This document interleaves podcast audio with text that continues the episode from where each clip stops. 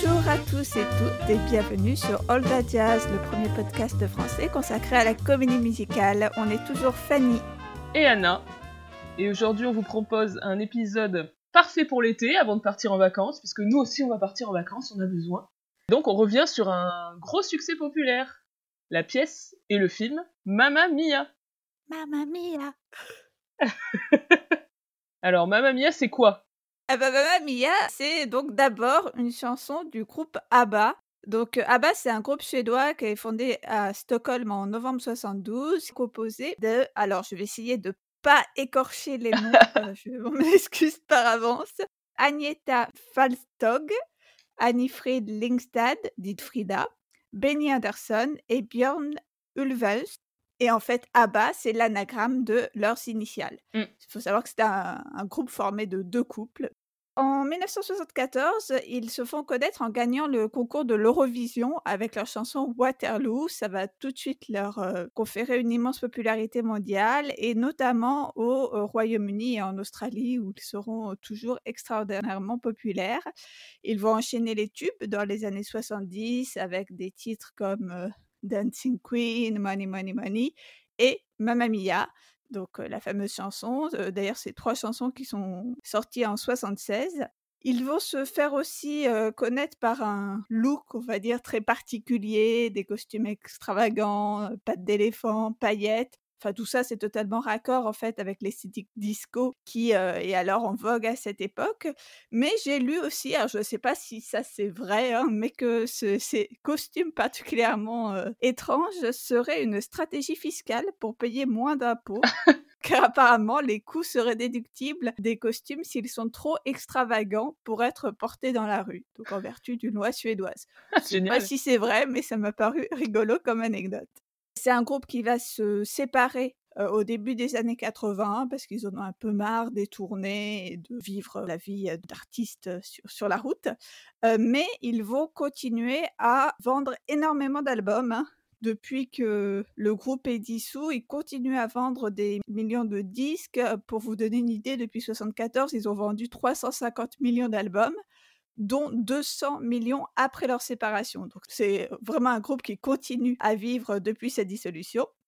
Et c'est ainsi que la productrice Judy Kramer va avoir l'idée de développer autour de leur succès une comédie musicale qu'on dit comédie musicale jukebox, c'est-à-dire une comédie musicale qui va être construite autour du répertoire préexistant d'un artiste.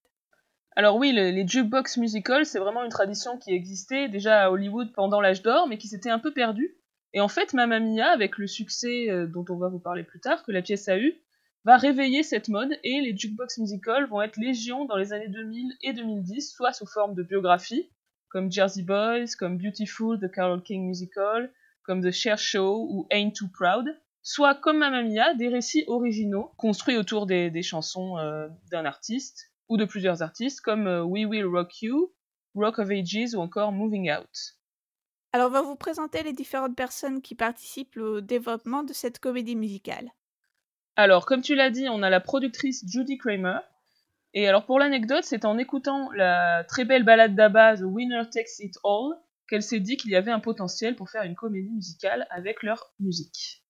Les membres d'ABBA eux-mêmes sont très impliqués dans la comédie musicale, en particulier Benny Anderson et Björn Ulvaeus, qui sont coproducteurs du spectacle via leur société Little Star, et aussi Annie-Fried Langstad, la chanteuse, est financièrement impliquée dans la production. Il faut savoir que Benny Anderson et Björn Ulvaeus avaient déjà écrit des comédies musicales.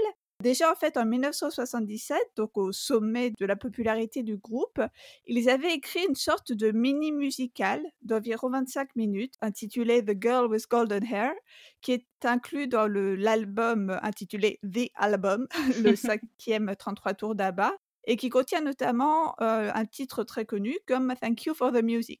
C'est une mini pièce qui est très bien reçue par le public, notamment en concert. Et en fait, ça, ça va venir aux oreilles du producteur Tim Rice, qui va leur confier Chess, une comédie musicale produite en 1986, alors refusée par Andrew Lloyd Webber. Chess sera un immense succès dans le West End, par contre un énorme flop à Broadway. Et c'est à cette occasion que les compositeurs suédois rencontrent Judy Kremer, qui alors travaille pour Tim Rice. Alors, Benny et Björn ont aussi travaillé sur une comédie musicale suédoise en 1995 qui s'appelait Christina Fran Duvemalin. Également à signaler dans les, on va dire, avatars prototypiques de ce qui deviendra Mamma Mia, la création par Alain Boublil, qui est l'éditeur d'abord en France et notamment le co-créateur des Misérables avec Claude Michel Schoenberg.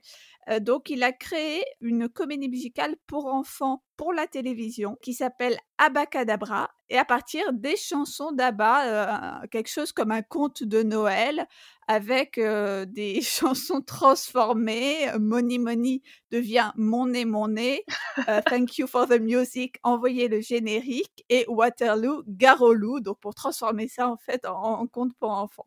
J'ai regardé quelques vidéos sur YouTube, c'est vraiment étonnant. On vous mettra peut-être un lien. Et alors j'ai découvert que la femme politique et militante féministe Clémentine Autain fait partie des enfants qui jouent dans cette comédie musicale. Donc là, on est vraiment sur du what the fuck de haut niveau. Bref, on s'égare. Donc ça, c'est très différent de ce que sera Mamma Mia euh, au final, mais c'est une première tentative finalement de faire un jukebox musical autour des chansons d'Abba. Pour en revenir donc à Mamma Mia, la pièce, le livret va être confié à Catherine Johnson, qui était alors connue pour avoir écrit des pièces de théâtre et une série pour la BBC. Et la metteuse en scène, qui est choisie par la productrice, sera Philda Lloyd, elle vient plutôt du théâtre et de l'opéra, donc quelque chose, on va dire, de plus sophistiqué que la comédie musicale. c'est une intellectuelle, elle connaît pas vraiment Abba, mais elle se laisse convaincre par l'enthousiasme de ses deux partenaires. On a donc trois femmes à la création du projet, Judy Kramer, Catherine Johnson, Philly Lloyd, ce qui est relativement rare pour être noté hein, quand même. Alors pour revenir un petit peu sur les étapes de la création, lors de leur premier meeting, Catherine Johnson et Judy Kramer décident tout de suite d'orienter l'intrigue autour de l'histoire d'une mère et de sa fille et de planter ceci dans un cadre paradisiaque. Il faut savoir que donc Benny Anderson et Björn Ulvaeus laissent totale carte blanche euh, aux productrices et à la librettiste pour le livret la tâche de Catherine Johnson est assez facilitée en fait par le fait que les chansons du groupe sont assez simples. C'est mmh. vraiment un anglais compréhensible par tous, des mots très simples. On est vraiment dans l'anglais, si on peut dire, international. Et ces histoires très simples peuvent bien se raccrocher aux petits bouts de vie qui vont être racontés dans l'intrigue de Mamma Mia. Catherine Johnson va choisir d'intégrer les plus grands succès du groupe au livret, mais aussi des titres un petit peu moins connus, comme par exemple Under Attack, qui est le dernier titre enregistré par ABBA. Et pourtant, elle va pas réussir à caser euh, des tubes comme Waterloo et Fernando. Et elle va alors se servir de Waterloo comme rappel qui va être euh, chanté en dehors de l'histoire euh, à la toute fin du spectacle, un cas assez spécifique à Mamma Mia. Mmh. Pour revenir sur les premières productions, donc c'est une comédie musicale donc créée originellement à Londres. Le 6 avril 1999, elle ouvre au Prince Edward Theatre de euh, Londres, le jour d'ailleurs du 25 anniversaire de la victoire d'Abba à l'Eurovision. Très vite, ce sera une œuvre contestée par les puristes, puisque comme les chansons sont de la variété, très populaire, il y aura toujours des critiques élitistes pour faire le snob. Mais bon, quand même, la plupart vont saluer la drôlerie et l'intelligence du livret. Alors, c'est un énorme succès. La pièce a notamment quatre nominations aux Laurence Olivier Awards, qui sont l'équivalent des Tony pour le West End, en 2000 et un succès, on va dire, public incroyable, au point que c'est une pièce qui est toujours jouée actuellement. Ça en fait la septième comédie musicale la plus représentée dans le West End, derrière Cats et devant Le Roi Lion. Donc jusqu'à 2020, avant l'arrêt brutal des spectacles pour raison de crise sanitaire, on pouvait encore aller voir Mamma Mia. A priori, le spectacle devrait rouvrir dès la rentrée si les théâtres de Londres décident de rouvrir en septembre comme prévu actuellement. On dénombre par ailleurs de nombreuses productions par le monde. C'est une pièce qui est jouée partout dans le monde, dans plus de 50 pays, sur les six continents, dans plus de 10 langues différentes et jusqu'à 15 troupes qui tournaient en simultané. Donc vraiment, c'est quelque chose de d'assez fou. Ça en fait une comédie musicale vue par plus de 65 millions de spectateurs et qui a rapporté plus de 4 milliards de dollars à l'international. Parmi les productions notables, bien évidemment, signalons la production de Broadway. Mamma Mia est donc jouée de 2001 à 2015 au Winter Garden Theatre de Broadway, avec toujours une mise en scène de Phil Lloyd. Ça en fait la neuvième comédie musicale la plus représentée à Broadway. Et donc à l'occasion de cette production de Broadway, la pièce reçoit 5 nominations au Tony en 2002. Version également notable, c'est celle qui s'est jouée à l'Hollywood Bowl de Los Angeles en 2017. Donc l'Hollywood Bowl, euh, ils font souvent ça l'été, des productions en plein air sur quelques jours, généralement avec des stars assez connues dedans. Dans cette version, on a deux jeunes stars venues de Disney, c'est Dove Cameron, donc dans le rôle de Sophie, Dove Cameron, elle est surtout connue pour la série de films The Descendants, et Corbin Blue dans le rôle de Sky, et lui on le connaît notamment comme euh, Chad dans High School Musical. Et alors, dans le rôle de Sam, il y avait Jamie Camille, et Jamie Camille, c'est Rogelio de la Vega dans Jane the Virgin, donc euh, oh, cœur cœur sur lui. Cette version était mise en scène par Kathleen Marshall, qui est une metteuse en scène et chorégraphe euh, qui a été récompensée de plusieurs Tony dans sa carrière, et qui était en fait plutôt connue pour des classiques, les revivals notamment de Wonderful Town, de Pajama Game, que tu as vu Fanny donc, et de Anything Goes. Et Kathleen Marshall, c'est la sœur de Rob Marshall, donc une famille euh, très très comédie musicale.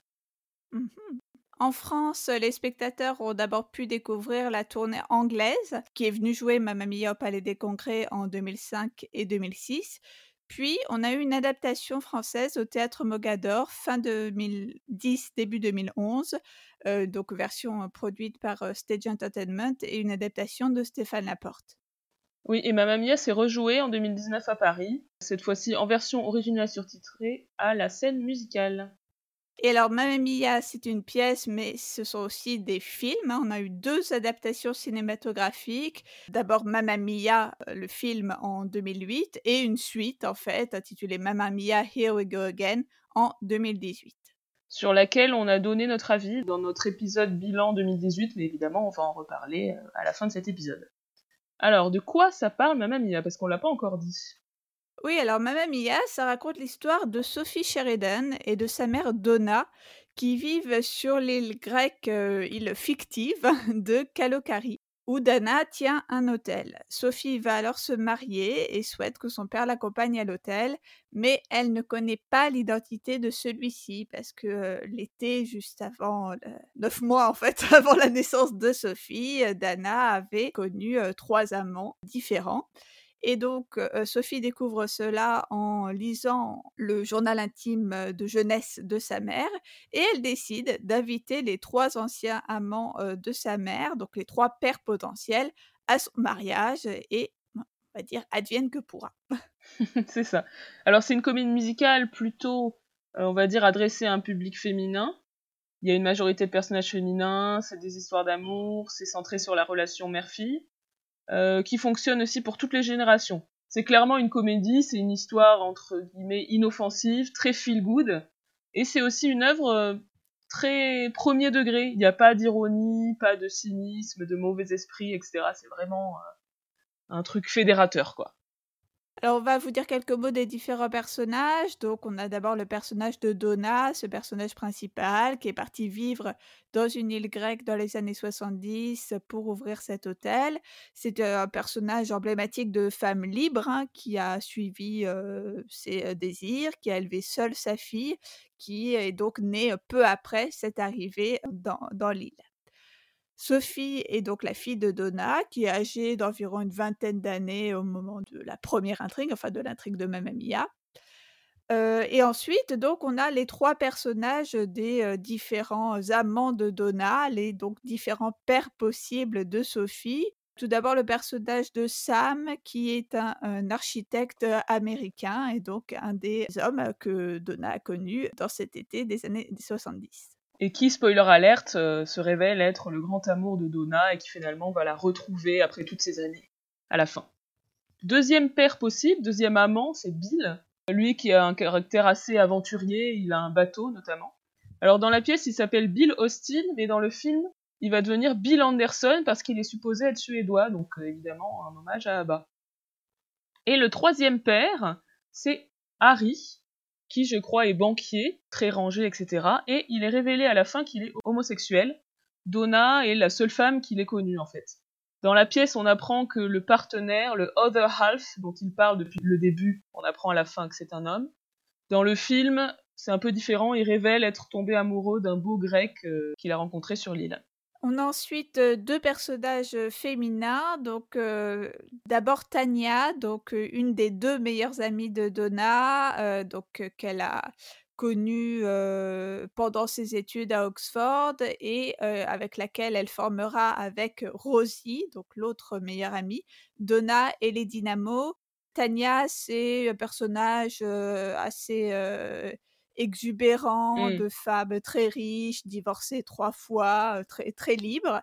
Et donc le personnage de Rosie, l'autre meilleure amie de Donna, elle est aussi très libre. C'est une chef à succès, autrice de livres de cuisine très populaires. Elle n'est pas mariée. Elle se décrit elle-même comme un loup solitaire on a deux femmes plus âgées et hautes en couleur qui vont revenir, donc les anciennes amies de Donna, qui vont venir lui rendre visite dans l'île à l'occasion du mariage de Sophie. Enfin, signaler le personnage de Sky, qui est le fiancé de Sophie et donc supposément futur marié. Alors, on voulait faire un petit point sur les chansons et leur intégration au récit. Parce que forcément, puisque c'est un jukebox musical, les chansons n'ont pas été écrites pour la pièce. Et pourtant, dans Mamma Mia, c'est quand même particulièrement bien fait, je trouve. Euh, les chansons sont bien intégrées et elles arrivent naturellement dans l'histoire. Oui, c'est assez remarquable en fait euh, qu'elles fassent à ce point avancer l'action alors qu'elles ne sont pas écrites dans le cadre d'un récit narratif. Et on a euh, assez peu de mots en fait changés par rapport aux versions initiales, donc c'est assez un tour de force d'avoir pu aussi bien les intégrer. Ouais, alors j'ai voilà, j'avais des petits exemples de, de bonne utilisation des chansons. Donc on a par exemple Money Money Money qui est euh, utilisé comme I Want Song de Donna où elle raconte qu'elle galère dans son hôtel, qu'il ne fait pas vraiment de recettes et qu'elle voudrait voilà avoir de l'argent. Euh, on a aussi la toute première chanson après l'ouverture, I Have a Dream, qui va être elle la I Want Song de Sophie et qui va être reprise à la fin, donc encore quelque chose de très comédie musicale. Autre exemple, on a Honey Honey lorsque Sophie lit le journal intime de sa mère avec ses copines. Du coup, les paroles de la chanson vont être en fait le texte écrit par Donna dans le carnet. On a évidemment la chanson titre Mamma Mia lorsque Donna panique en découvrant la présence des, trois pères de sa fille. On a Under Attack qui est utilisé pour une scène de cauchemar que va faire Sophie. Ça c'est seulement dans la pièce, ça n'est pas présent dans le film. Ou encore euh, autre exemple, Does Your Mother Know qui va être utilisé pour une scène où Tanya repousse les avances d'un jeune homme.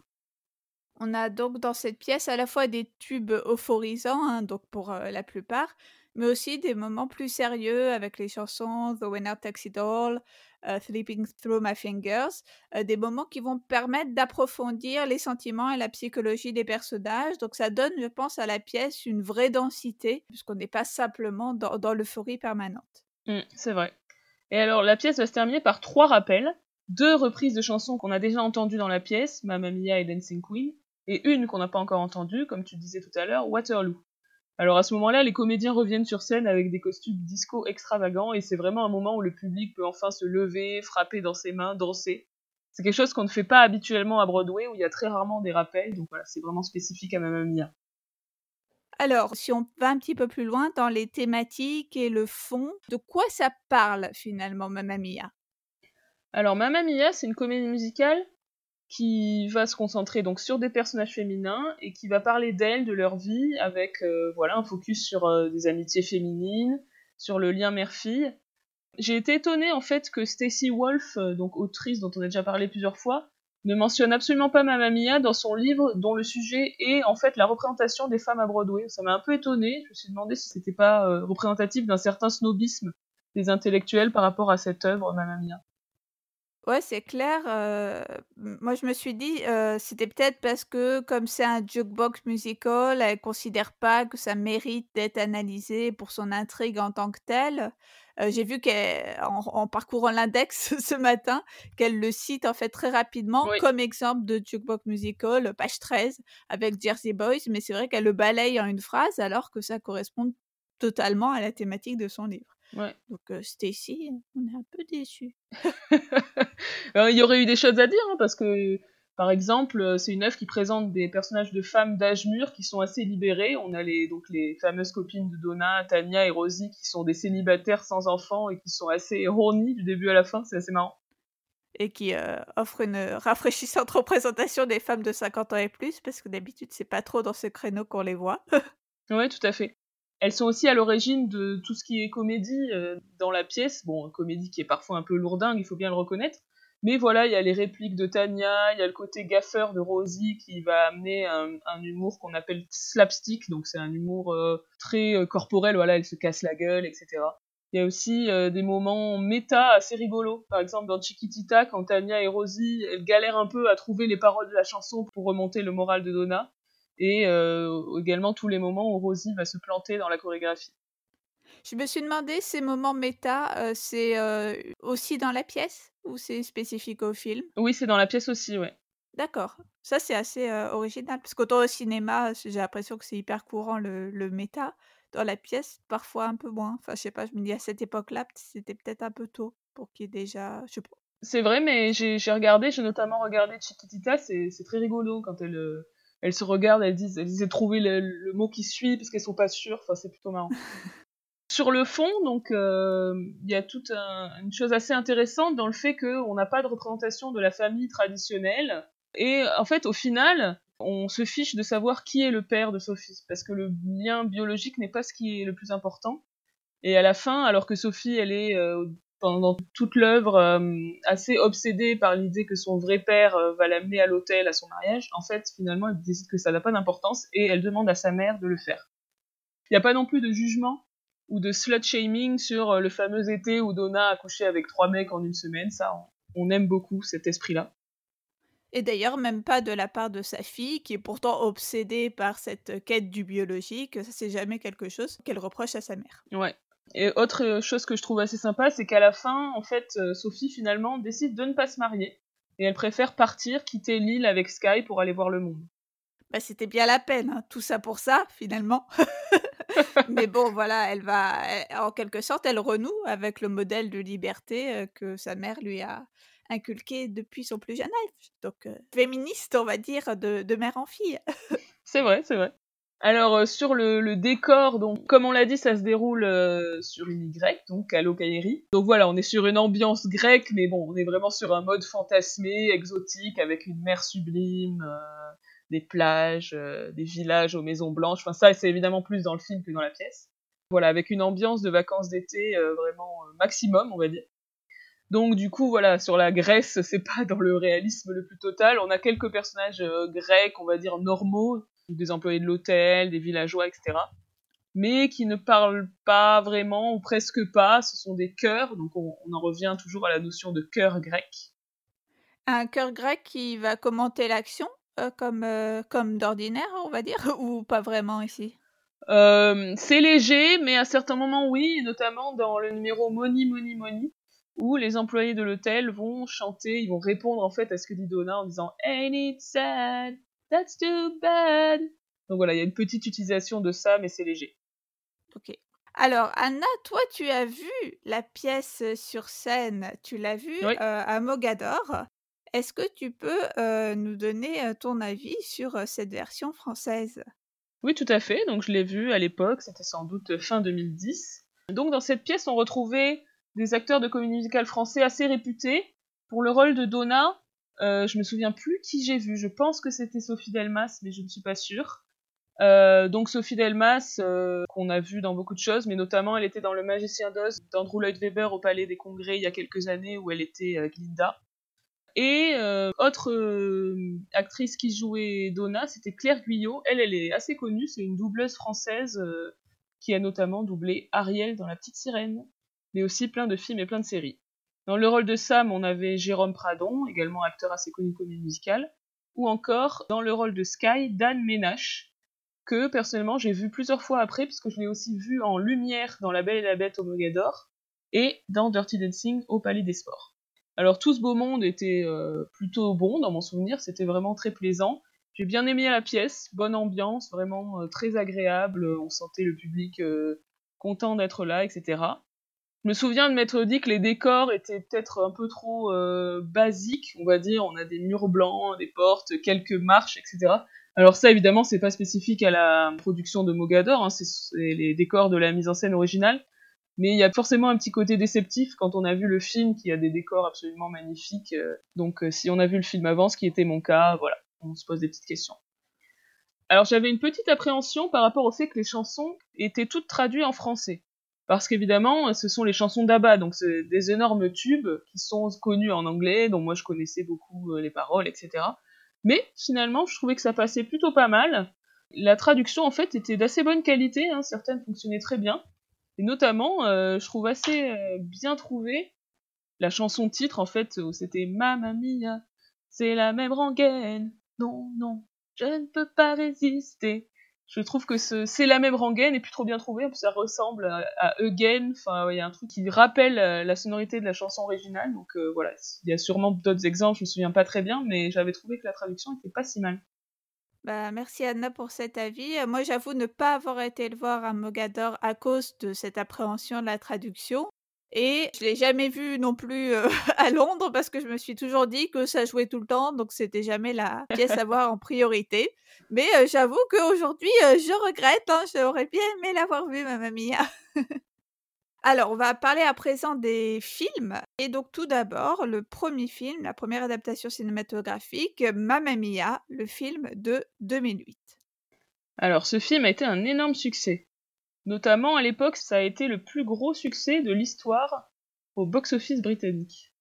Qui a donc dépassé euh, Titanic, qui euh, détenait alors le, record. Ils sont vraiment fous, ces Anglais. Hein.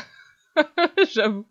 Et en France, c'est un film qui fait 1,6 million d'entrées, donc c'est quand même pas mal. Hein, ça fait partie des 50 films les plus vus de 2008.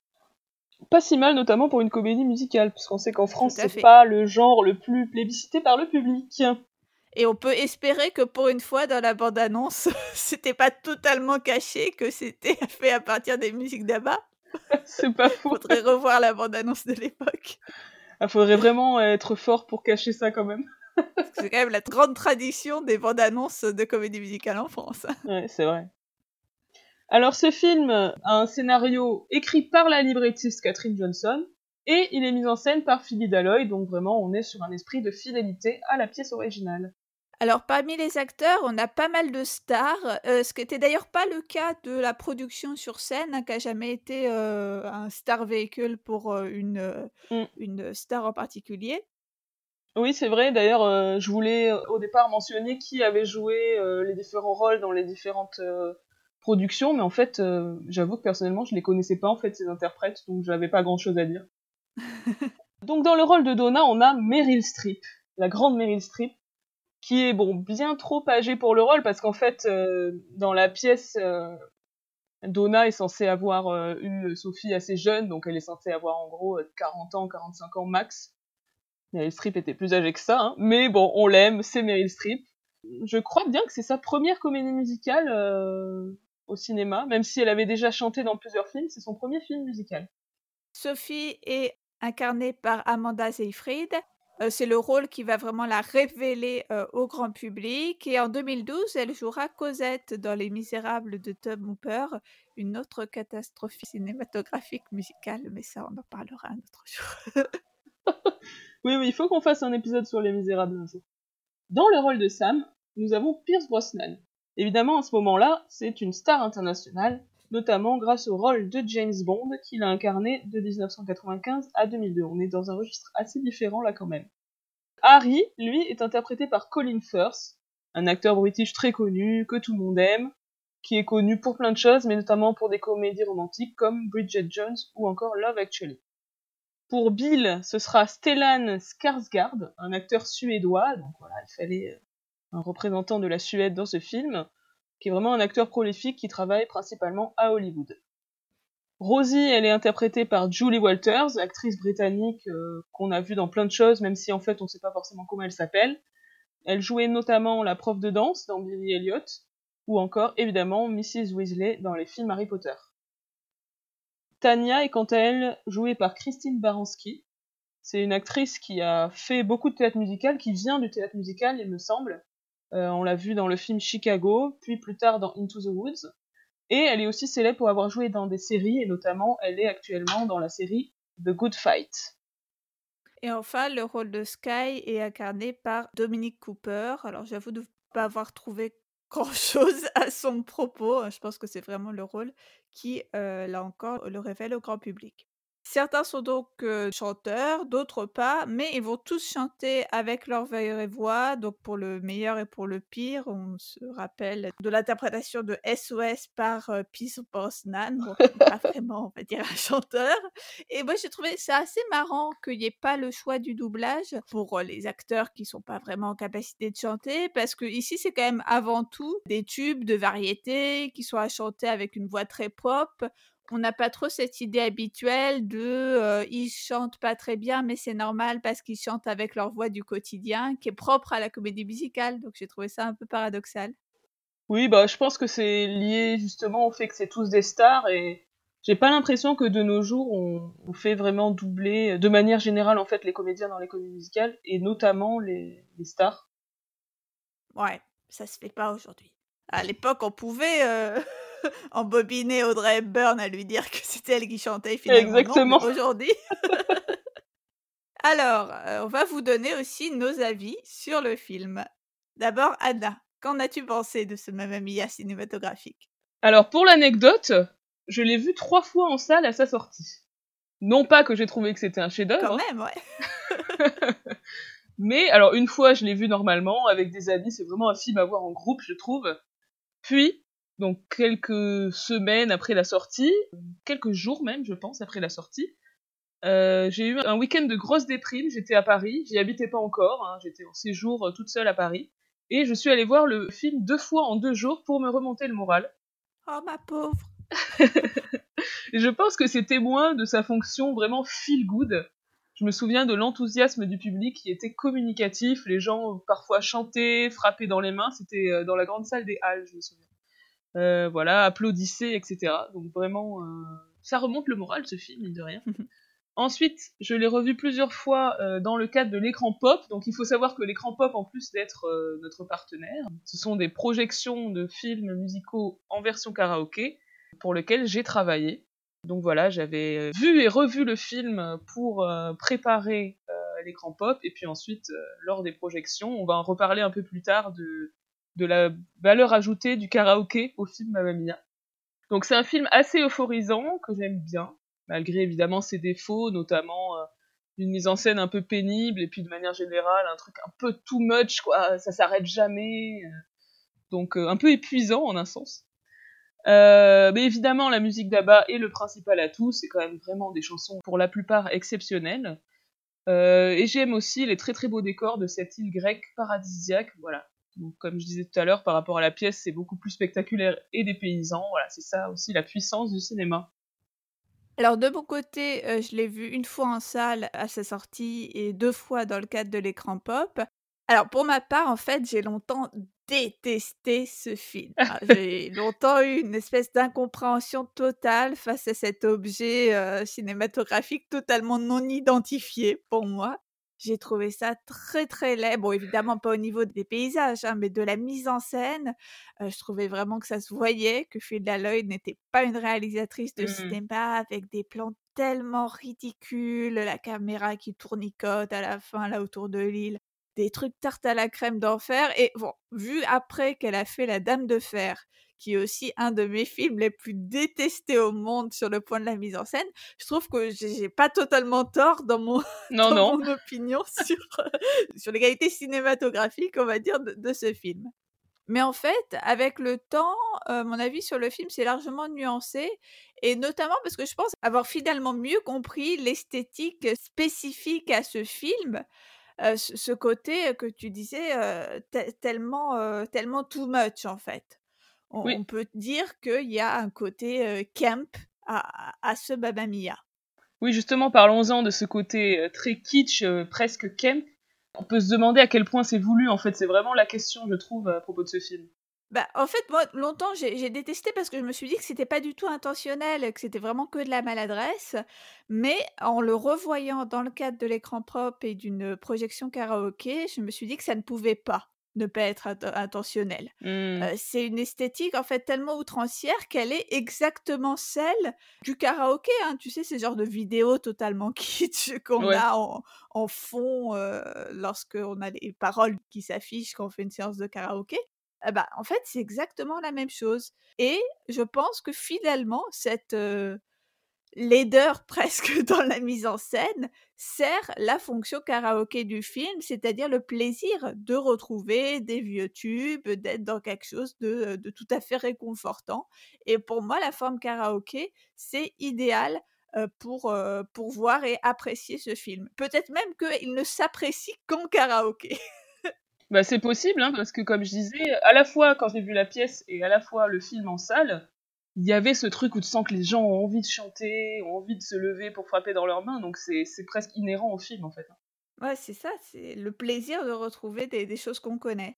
Et alors, j'ai, aussi entendu récemment que qu'ABBA, en fait, on on s'en rend peut-être moins compte aujourd'hui avec le le temps qui s'est écoulé, mais ils ont toujours eu ce côté un peu kitsch, même à l'époque où le le disco était Hmm. vraiment en vogue. Donc peut-être que finalement, c'est plus intelligemment qu'on ne le pense, une façon de rendre hommage au groupe et à ce côté toujours un peu décalé, tou toujours kitsch par rapport à son époque. Finalement, tout ça est très cohérent.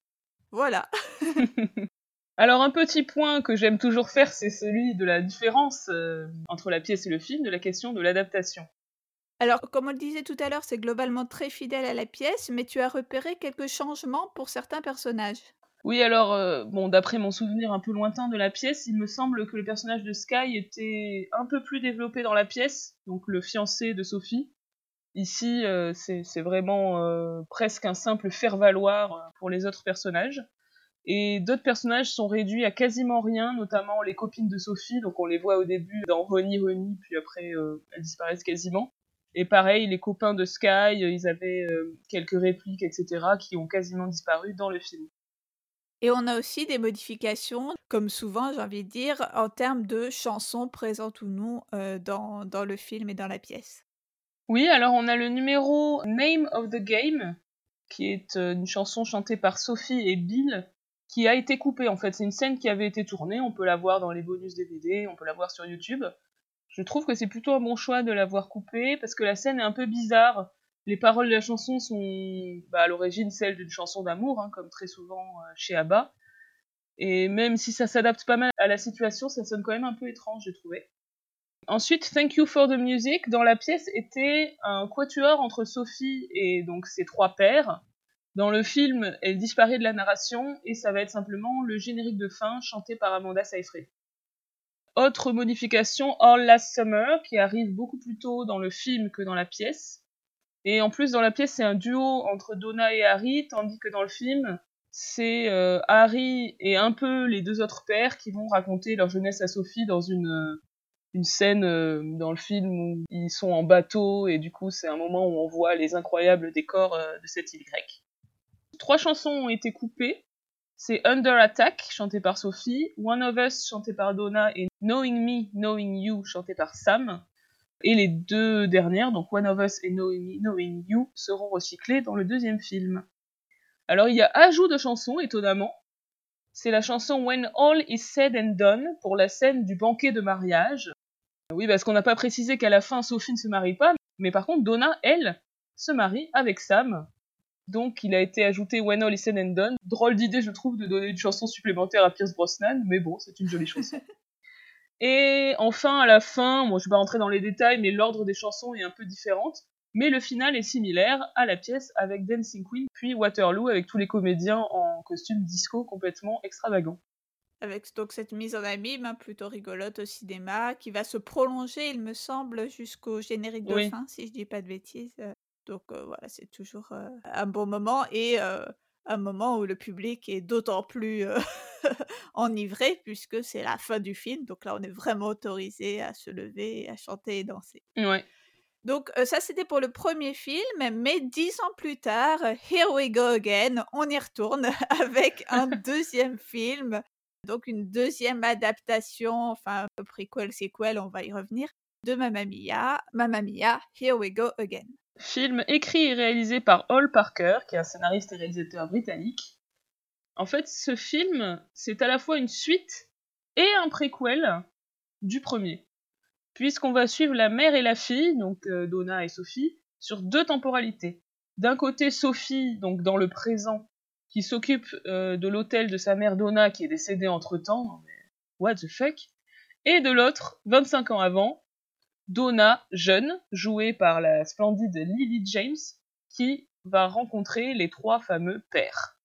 Alors, cette annonce de la mort de Donna, euh, j'avoue que moi, ça m'est apparu un peu brutal au début du film et que ça contraste quand même un peu avec la joie de vivre inhérente à la pièce hein, qu'on attend de Mamma Mia. Ça fait quand même une annonce euh, assez forte euh, en, tout début de film. Hein. on le sait très vite qu'elle est décédée. Bon, après, comme il y a beaucoup de flashbacks dans le film, on oublie un petit peu hein, ce décès initial, mais moi, ça m'a fait un choc et puis du coup, ça veut bien dire qu'il y a finalement très peu de Meryl Streep dans ce film, alors qu'on nous avait vendu ça comme la réunion de tous les, interprètes les plus emblématiques du film de dix ans auparavant. Bon, moi j'étais un peu frustrée sur ce côté-là.